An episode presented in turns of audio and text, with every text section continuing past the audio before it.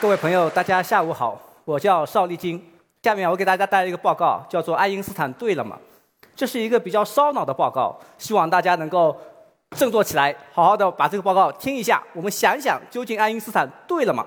那我们想说爱因斯坦对了吗？首先就得说爱因斯坦何许人也，对吧？那爱因斯坦是谁呢？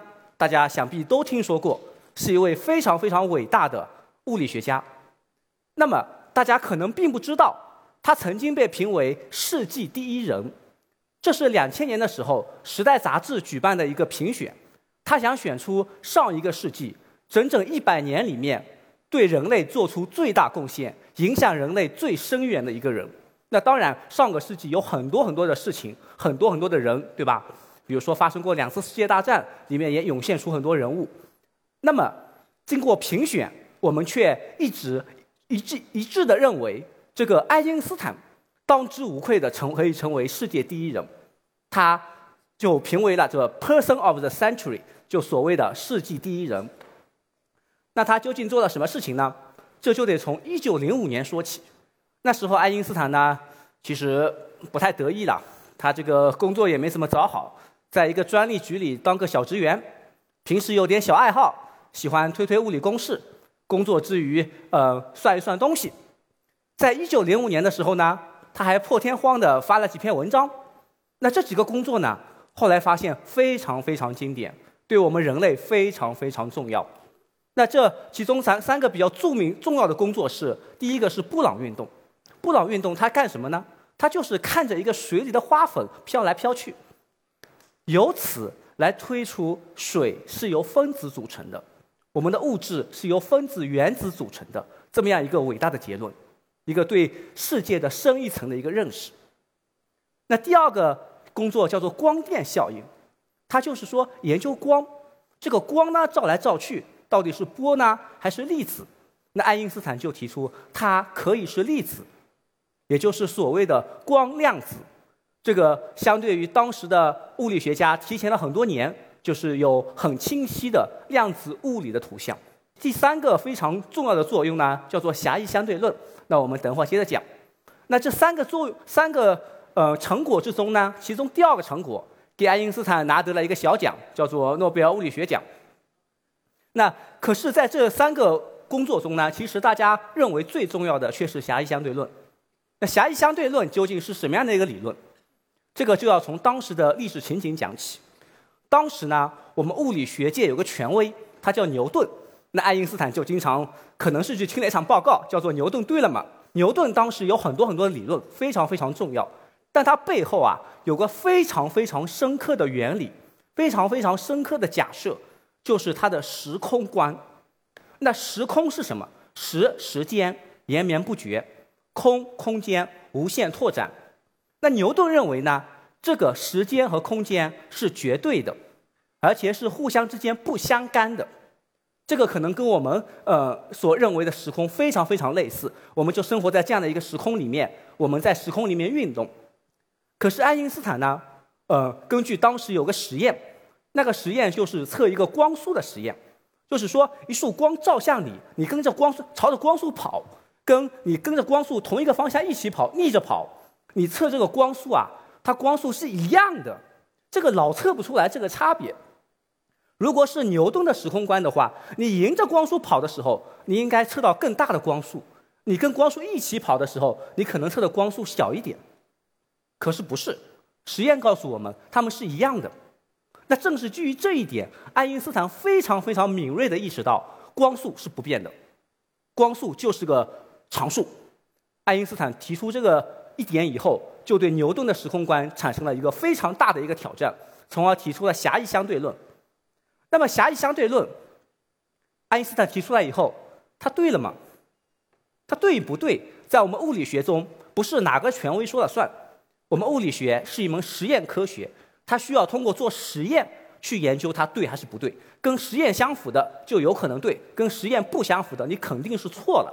我这边举一个简单的例子，比如说爱因斯坦的狭义相对论里有一个著名的推论，叫做质量能量转化关系。就是说，质量可以转化为能量，它质量大的话，可能能量也大。那这个东西到底对不对？我们是需要经过实验检验的。实验检验呢，有很多个，比如说这个核弹的这个呃爆炸，其实是一个非常，其实就是利用了这个能量质量转化关系。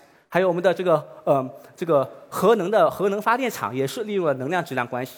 这些关系呢，现在都已经检验到了非常高的精度。所以说，狭义相对论啊。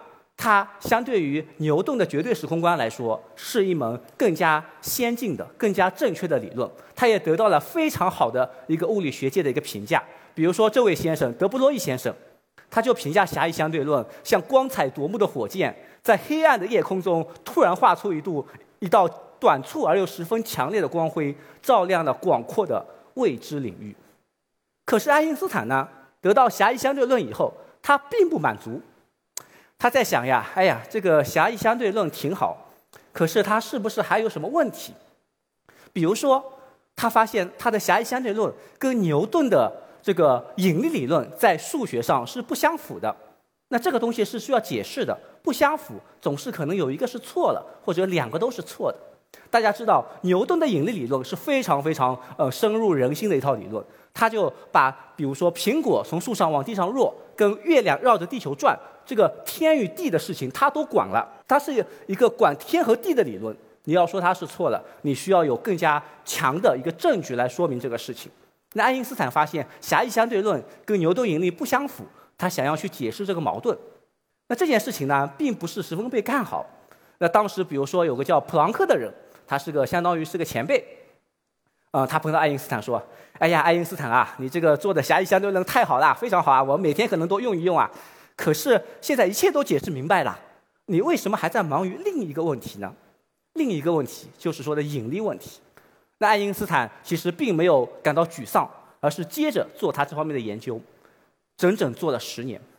一九零五年，整整做到一九一五年，他终于把这个矛盾给解决了，提出了一套叫做广义相对论的引力理论。那这套理论非常厉害，他把时空和物质。非常完整的结合了起来。他觉得有时空就应该有物质，有物质才会有时空。这是一个非常颠覆人类对时间和空间认识的一套理论。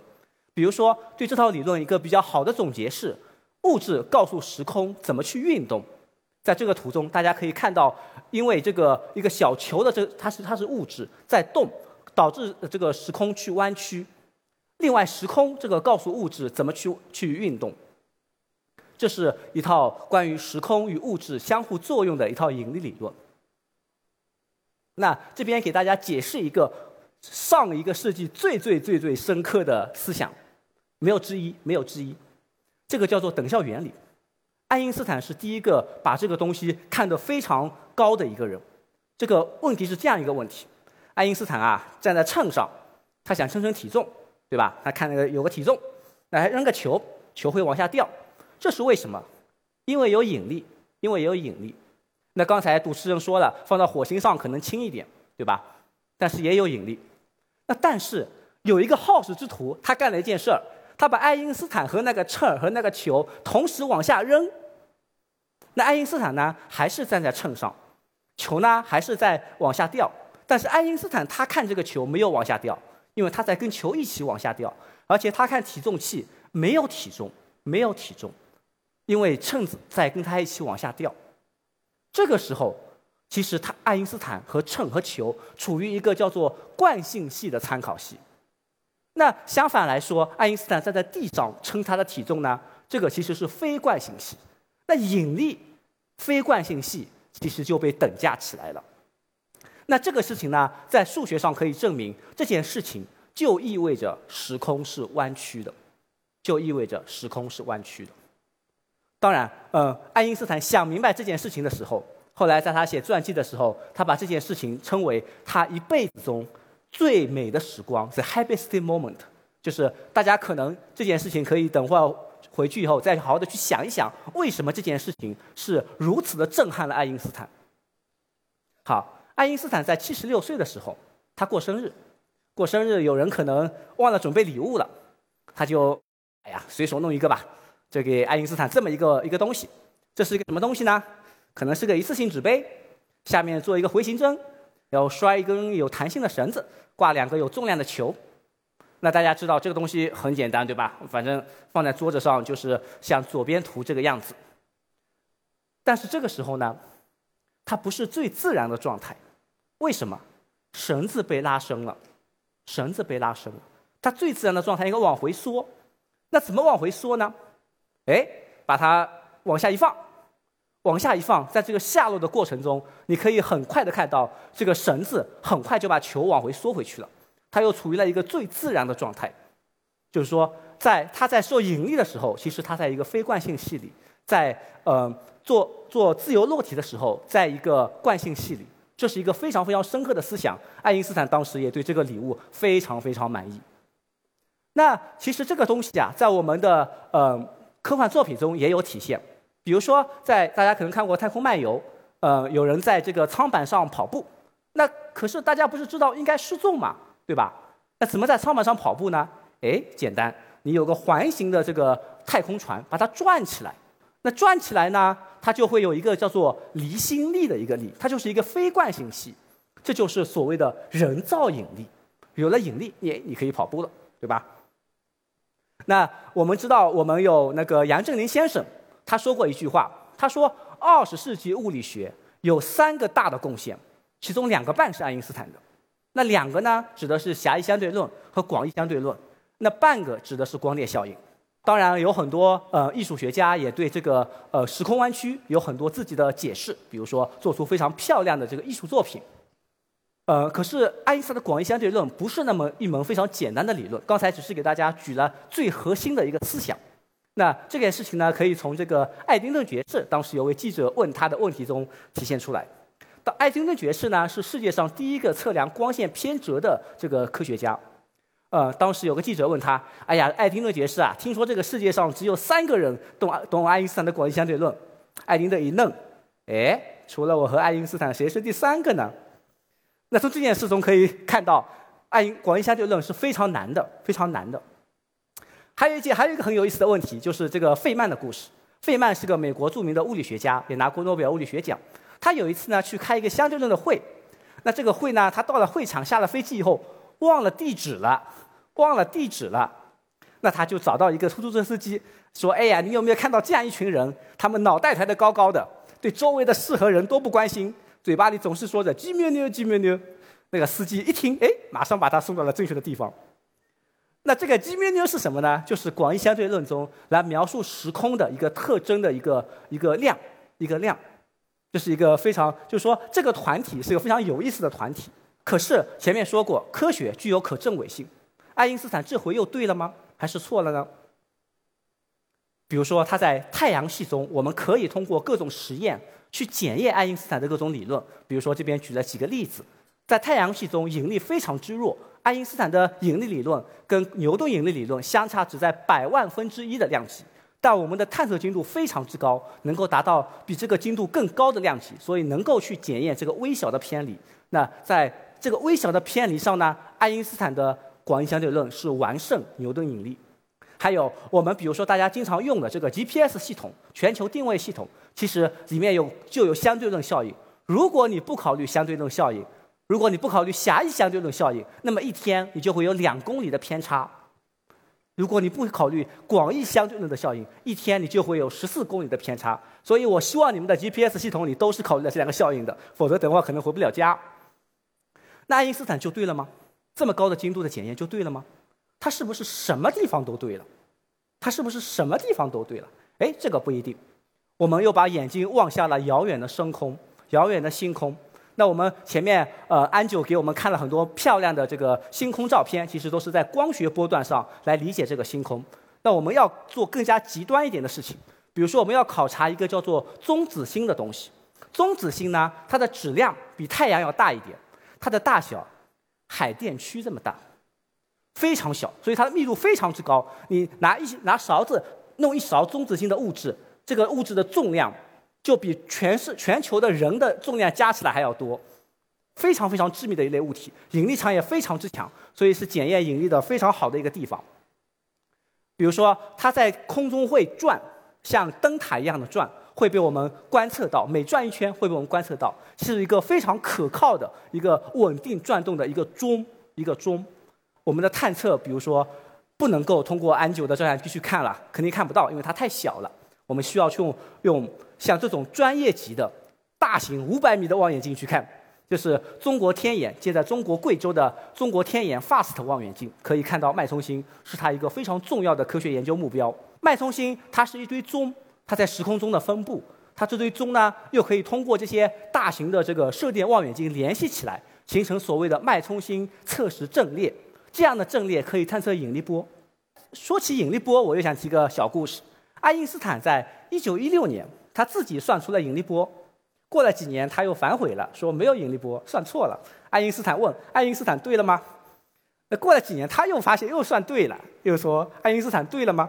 这是一种非常好的，不仅是对权威有一个有一个质疑，对自身也有一个质疑。这这种这种习惯在科学中是非常重要的一个素质。那我们知道，我们现在其实都已经测到引力波了。刚才主持人也说了，我们在2015年9月14号测到引力波。其实那个时候我也加入了他们那个合作组，当时非常激动，非常激动。我忙活了非常长的时间去做这个事情。这个是测到引力波的望远镜照相机。你们也可以这么理解，这是在美国的臂有两根臂长分别是四公里的一个探测器，引力波探测器。那这是人类所看到的第一例引力波势力，第一例引力波势力，它非常微小，你需要非常精确的探测技术才能测到它。大家来感受一下我们当时人类第一例势力开发布会的一个激动的心情。Ladies and gentlemen, we. have detected gravitational waves. We did it. 好，我们其实第一类测到的这个引力波探测、引力波探测的视力呢，其实是来自于黑洞。那黑洞呢，又是另外一个非常神奇的爱因斯坦的广义相对论预言的天体，它是时空非常扭曲的一种状态。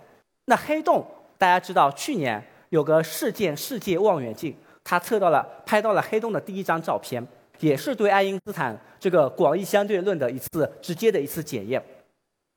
那我也是这个事件世界望远镜合作组的成员，非常有幸。我们在很高的精度上啊，其实不仅是测到了双黑洞并合的视力，也测到了双中子星，就前面说的两个海淀区那么大的这个星体的它们两个并合的一个状态。这个并合状态过程非对我们非常重要，因为其中它生成的一些元素啊，呃，是我们地球和太阳系所不可或缺的元素。那爱因斯坦呢，在一九一五年逝世了，逝世了。当时，呃，他的遗嘱执行者念了一首诗来缅怀他。他说：“我们全都获益不浅，全世界都感谢他的教诲。那专属于他个人的东西，早已传遍广大人群。”他将像行将陨灭的彗星，光华四射，同他的光芒永相结合。爱因斯坦就是这样一位世纪伟人。但是爱因斯坦如何评价他自己呢？他很谦虚地说：“我没有特殊财富，我只是非常好奇罢了。”他敢于挑战权威，充满着一颗好奇的心，这是我们现在非常或缺的一种品质。那爱因斯坦对了吗？爱因斯坦。的理论到现在为止，我们的检验上没有出现偏差，说说明在现在我们的实验精度上，爱因斯坦是对的。但我们的技术也在发展，他可能什么时候会错？就像牛顿的万有引力一样，它在很小的范围内偏离这个爱因斯坦的理论，最后被爱因斯坦的理论所取代。那在理论上来说呢，爱因斯坦的广义相对论还存在一些问题。比如说，它存在它不能解释的黑洞起点问题，以及它不能融入量子时空这么一个问题，还有我们现在暗物质、暗能量还不知道是什么，所以我们这个时代也需要能够挑战权威、能够提出问题的人。这个提问是非常重要的。就像我们做研究，这是一幅经常看到的图，这个白色的一个圈呢，表示我们人类的知识，人类的知识。我们做研究是专门钻一个很小的点，使劲钻，使劲钻，使劲钻，使劲钻，最后能做出什么呢？你可能钻了非常小的一个点，一个点，但是这个点是全是人类的全新的新知识，它将永远被流传下去。